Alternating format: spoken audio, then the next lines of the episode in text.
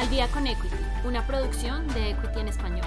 Acompáñanos en este recorrido y conoce las noticias más relevantes del mercado financiero.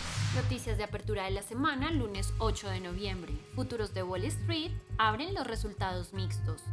A inicios de la segunda semana de noviembre, la Cámara de Representantes de Estados Unidos aprobó el viernes por la noche un proyecto de ley de infraestructura valorado en un billón de dólares el cual beneficiará a las empresas constructoras y relacionadas a obras.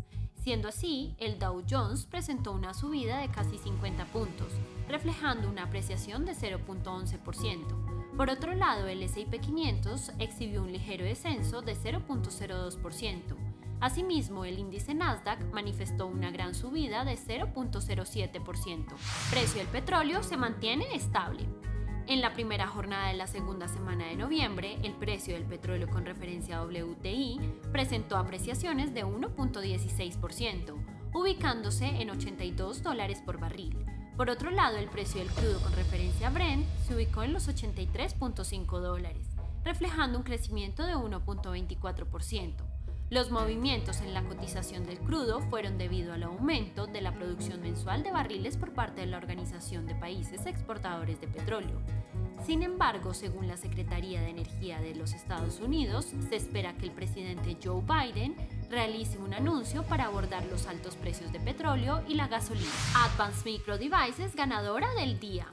La compañía multinacional estadounidense dedicada a la producción de semiconductores anunció que Meta anteriormente conocida como Facebook, es un nuevo cliente de chips. Además, la compañía destacó la nueva producción de chips de alta gama. Lo anterior está impulsado la cotización y las percepciones de crecimiento de la compañía, ya que según la CEO de la compañía dijo que las ventas de chips se han duplicado anualmente. Siendo así, el precio de las acciones a inicios de la segunda semana de noviembre se incrementaron en un 10%. Ethereum alcanza nuevos máximos la segunda criptomoneda con gran capitalización bursátil y una de las más populares, Ethereum, ha tenido un crecimiento sostenible en el último mes, presentando un aumento de hasta 31% y ubicándose en los 4.700 dólares. Los operadores se encuentran optimistas sobre la alianza de Ethereum y DeFi, o finanzas descentralizadas, ya que es la nueva tendencia en el mercado criptográfico con el objetivo de construir aplicaciones financieras como préstamos y comercio en las blockchain. Siendo así, el valor de la criptomoneda a inicios de la segunda semana de noviembre se encuentra apreciándose en un 2%. Peso colombiano limitado a pesar de la caída global del dólar.